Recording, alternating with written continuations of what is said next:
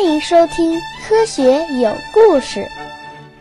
比科学故事更重要的是科学精神。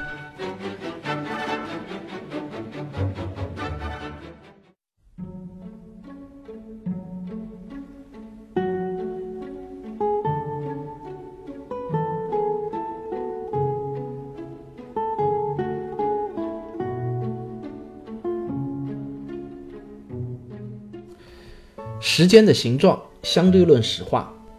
上一集我们讲到了爱因斯坦提出了一个疯狂的实验，这个实验叫做星光实验。那么这个星光实验到底有没有被证实呢？有一位天文学家叫爱丁顿，他是英国的大天文学家，只比爱因斯坦小了三岁。他也是爱因斯坦的第一个粉丝，他相信相对论。决定去完成爱因斯坦交给天文学家的这个使命，验证星光实验的预测到底准不准确。离爱因斯坦做出这个预言后最近的一次日全食将在一九一九年到来。当时，第一次世界大战还没有完全结束，世界各地呢都还有未尽的战火。但是爱丁顿这些科学家们已经等不及了，毅然决定冒着一战的炮火，奔赴日食发生地去进行观测。这里面有意思的是啊，德国和英国在一战中呢，他们其实是敌对国。爱丁顿呢则是英国人，爱因斯坦呢可以被认为是德国人，他有德国国籍，呃，并且出生出生在德国，长期生活在德国。所以呢，我们就看到一个英国人为了证明德国人的理论，不惜风尘仆仆，远征万里，这为战后两国修好做出了巨大的贡献。为了使观测的误差降到最低。同时，也为了取得更多的公信力，爱丁顿还以他的号召力邀请了很多出名的天文学家一起来参与这次行动。比如说，当时很出名的科廷汉、克罗姆林、戴维森等等。他们分成了两个远征观测队，一个队呢远赴巴西的索布拉尔，另一个队则由爱丁顿亲自率领，远赴西非的普林西比岛。一九一九年五月二十九日，日全食如约而至。虽然当时天公不作美，两支远征队都遇到了阴天，但是在最关键的时刻，还是拍到了至少八颗恒星的照片。他们把照片带回英国后，和半年前拍摄的照片仔细比较，经过长达五个月的数据分析，同时邀请了全世界的天文学家齐聚英国皇家研究所一起分析与计算。最后，他们宣布。爱因斯坦的理论取得了完美的证实。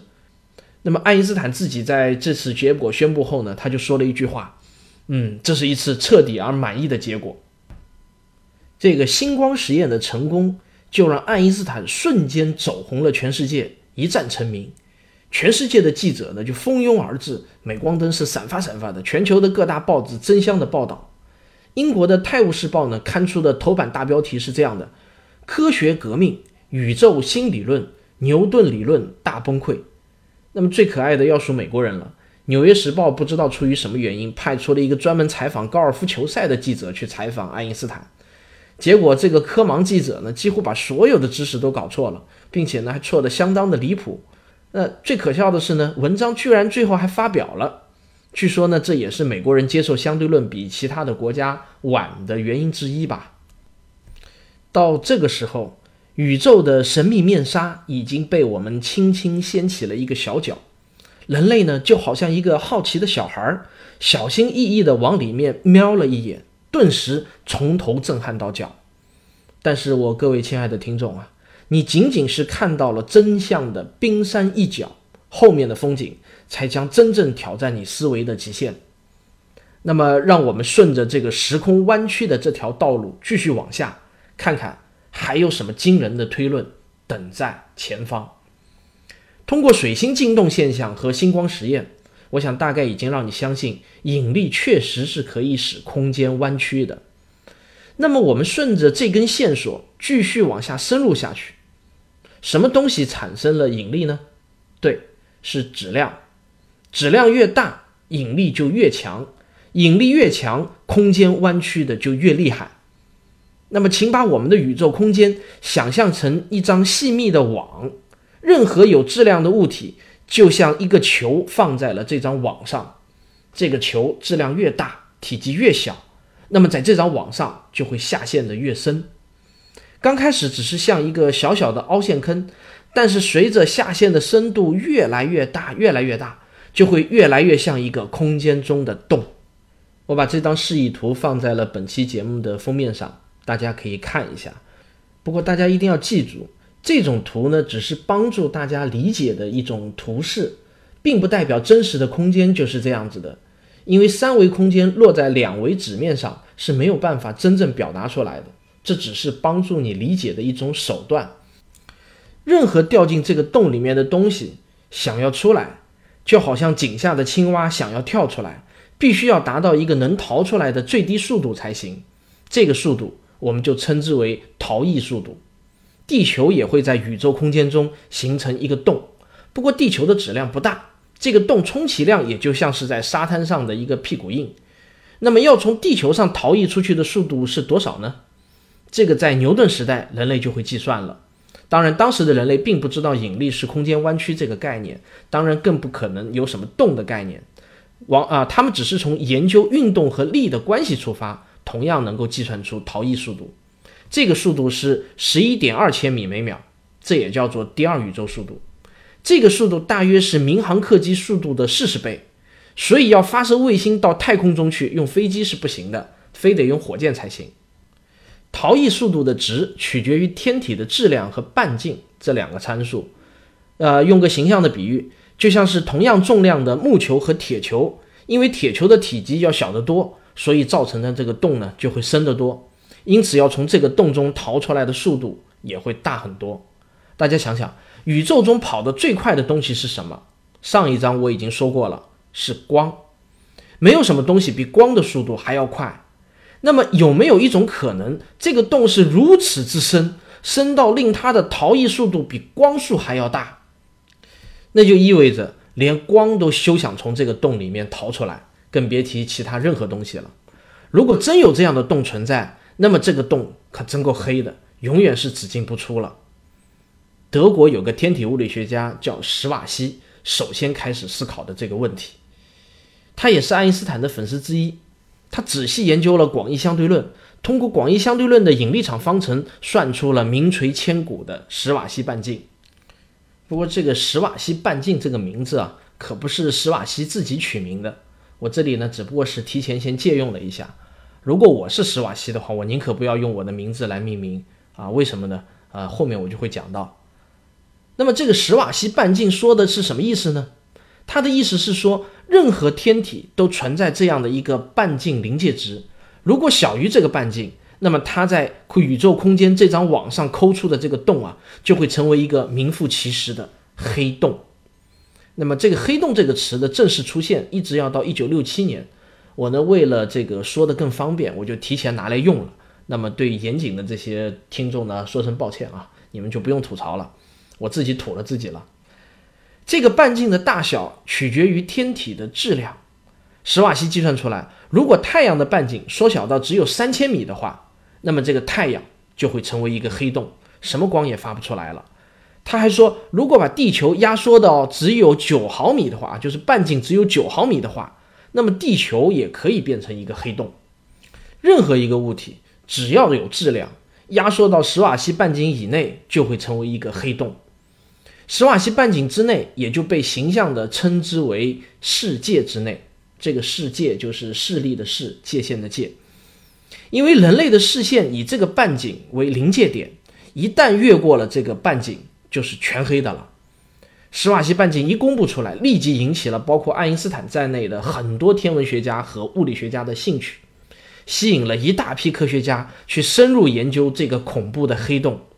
只是我们可怜的这个史瓦西先生，在算出史瓦西半径的当年就死于意外，年仅四十三岁，真是科学界的一大损失啊！为了纪念他。就把这个天体要成为黑洞的临界半径称之为史瓦西半径啊！你看，最好还是别用自己的名字命名。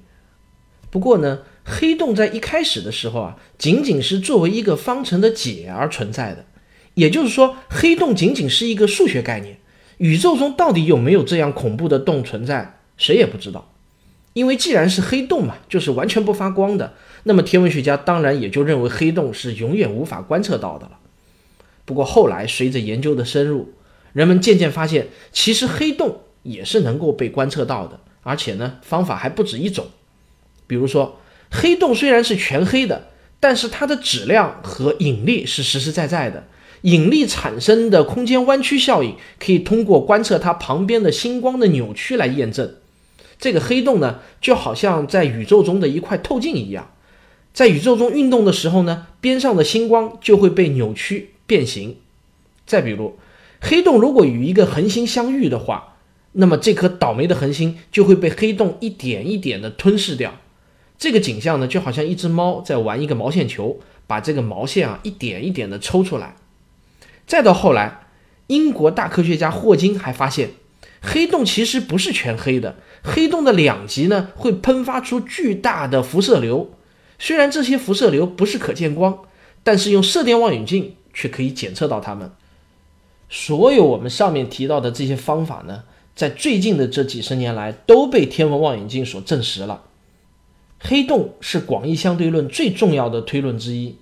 它一开始的时候呢，也是引起了巨大的争议，而且由于刚开始大家普遍认为的不可观测性，所以质疑存在的人就更多了。那么还记得我在第一章说过的那个奥卡姆剃刀原理吗？如果有一样东西永远无法被检测到，那么它就跟没有是一样的。黑洞呢，刚开始也是落到这样子的境地，但是时至今日啊，到了今天，已经没有任何人怀疑黑洞的真实存在性了。黑洞已经成为了广义相对论和天文学研究中的标准对象。我们今天已经证实，在我们银河系的中心就有一个巨大的黑洞，是这个黑洞的引力带动着我们整个这个银河系旋转了起来。那么，几乎在所有星系的中心呢，其实都有一个巨大的黑洞的存在。这个黑洞啊，还有一个特别有趣的性质，它的质量大到把时间和空间都扭曲成了一个洞。这个空间被弄成一个洞，我想马马虎虎啊，我们还能理解一下，不就是进去的东西出不来吗？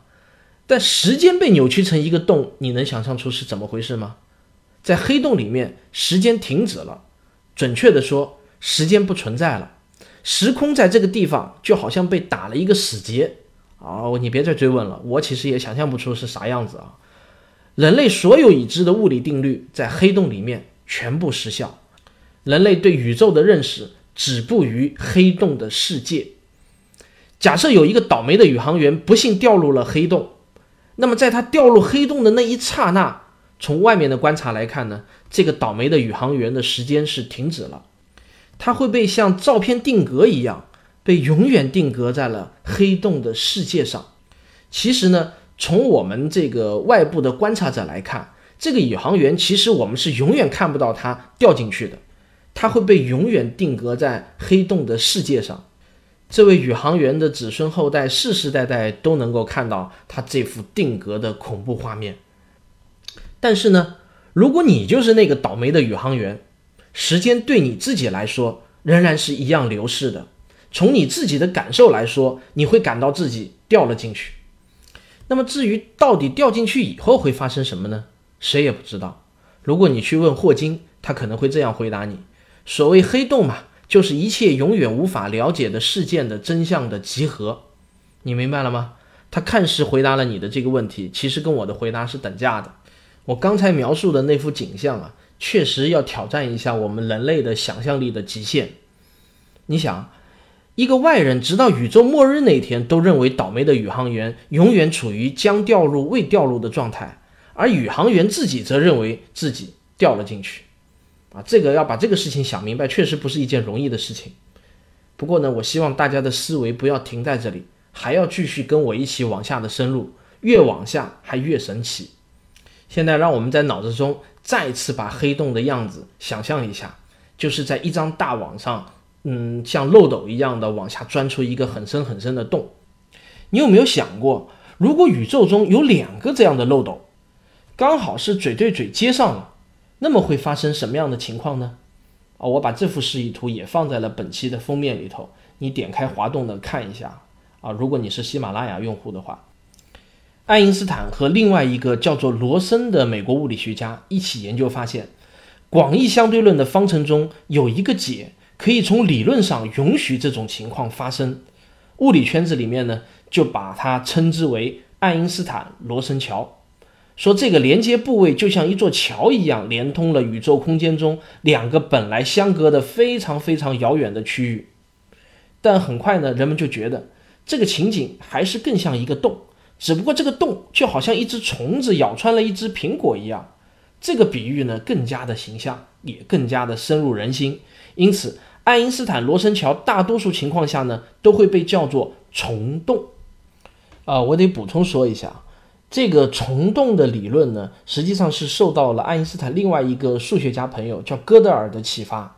哥德尔和爱因斯坦都是犹太人，他们一起逃到了美国，在普林斯顿大学是同事。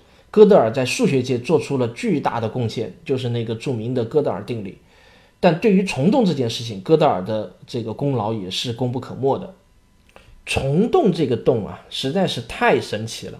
它不但可以连通相隔遥远的宇宙空间，让你能突然从一个地方跨越几百光年出现在另外一个地方，而且它还能连通时间，让你从一个时间突然出现在另外一个时间中。不仅仅是让你从现在突然跳到未来，也有可能是从现在突然跳回过去。那么这个虫洞就成了现在关于宇宙旅行和时间旅行的科幻小说的标准化理论，也成了地球上发生的无数古怪离奇的失踪案件和穿越事件的元凶。当然，在我看来，这些所谓的离奇失踪事件和穿越事件都是无中生有。都是被某些人这个深深造出来的，而且是牵强附会的用虫洞的理论去解释，那些都是不可信的。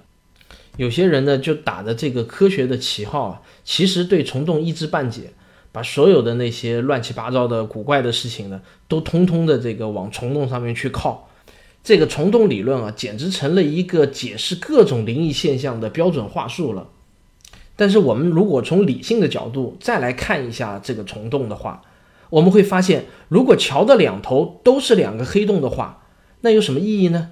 你从洞的这头掉进去，你也无法从洞的那头出来啊，无非就是从宇宙的一个监狱跳跃到了另外一个监狱而已。当然，现在在理论界还有一个假设，不过这个假设不是太流行啊，就是所谓的白洞的假设。那么什么是白洞呢？就是刚好和黑洞的性质相反，这个洞不停地把物质以辐射的方式吐出来。不过迄今为止，仍然没有任何直接或者间接的观测证据可以证实宇宙中存在白洞，但是我们随便想一想也还是可以的。如果虫洞的一头是个黑洞，另一头是一个白洞，那么你就有可能从黑洞的这头掉进去，从白洞的那头呢就被吐了出来。不过即便是被吐出来，你也变成了辐射的形式，也就被还原成了基本粒子。看来呢，不论是虫洞的两头是黑洞还是白洞。指望它来做真正的时间和空间旅行，似乎死亡率都达到了百分之一百，看起来呢还是不太可行的。我们要知道，这个虫洞呢其实是一个纯数学的产物。不过现在有很多人为了让这个虫洞看起来更加富于浪漫色彩，更加便于科幻小说作家的创作，最近这十多年来呢，我就看到层出不穷的冒出各种五花八门的理论。这些理论呢，都是允许虫洞可以存在，并且允许人可以通过虫洞。但是呢，说句老实话，这里头出现了很多很炫的一些名词，这些名词呢，我大多数都是不太认识的，也不大能够看得懂。说句实话，我毕竟也只是一个业余科学爱好者，并不是一个科学家，所以呢，我也没有具备能够分辨那些理论真伪的超强的能力。因为这些理论被实验证实或者做出预预测之前。都只能被认为是假说吧，但不管怎么样，人类最可贵的精神就在于无限的想象力。没有这些想象力，我们是不可能从茹毛饮血的古猿进化成为登上月球的万物之灵的。从这个角度来说呢，即便是天马行空的随便瞎想，哪怕是妄想吧，我觉得呢也没有必要去指责和批判。不过我的观点是认为，只有在具备了基本的科学精神和科学思维的这个指导下，做出的想象才有可能为人类做出一些真正的贡献。好了，讲到这里呢，本章也就是爱因斯坦的广义相对论已经接近尾声了。让我们来梳理一下前面看到过的一些风景。首先，爱因斯坦从狭义相对性原理的不满意出发，把狭义相对性原理推广到了等效原理加广义相对性原理，然后从这两个原理出发，推导出了引力使得时空弯曲，继而呢又推导出了黑洞，再从黑洞想到了虫洞，于是时空旅行就有了理论上的可能性。这么一路走来，风景是越来越奇特，但呢听上去都十分具有说服力。它在逻辑上是一脉相承的。那么，如果我们不是这么一路走过来的，而是直接从光速不变跳转到虫洞这个神奇的概念，那么你可能一定会嘲笑我是不是精神出了问题。那么，科学的神奇就在于一步步往前走的时候，觉得每一步都是合理的。一段时间以后呢，再回过头一看，发现连自己都快要不相信脚下的这片神奇土地了。这也难怪爱因斯坦会讲出下面的这句名言：“宇宙最不可理解之处在于，它是可以被理解的。”你可能以为我讲到这里，这一章就应该是结束了。No No No，还有一个压轴大戏。我每一章都要有个压轴大戏啊，这一章也不例外。这一章还有一个压轴大戏没有讲呢，不过这一期我们就不讲了。科学有故事，下一期继续为你讲。爱因斯坦广义相对论的最后压轴大戏，别忘了点一下订阅哦。我是卓老板，我是吴婷婷，我是汪杰，我们是科学声音。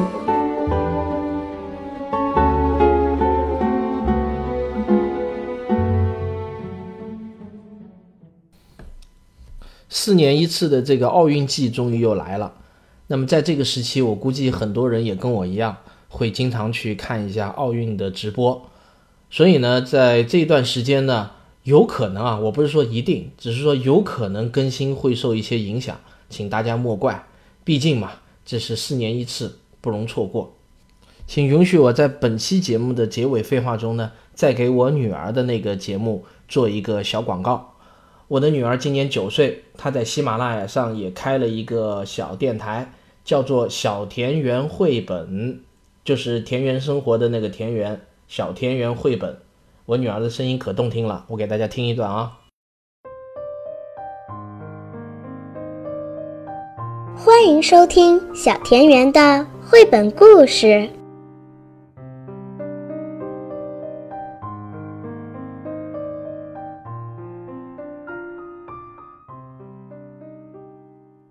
美女还是老虎？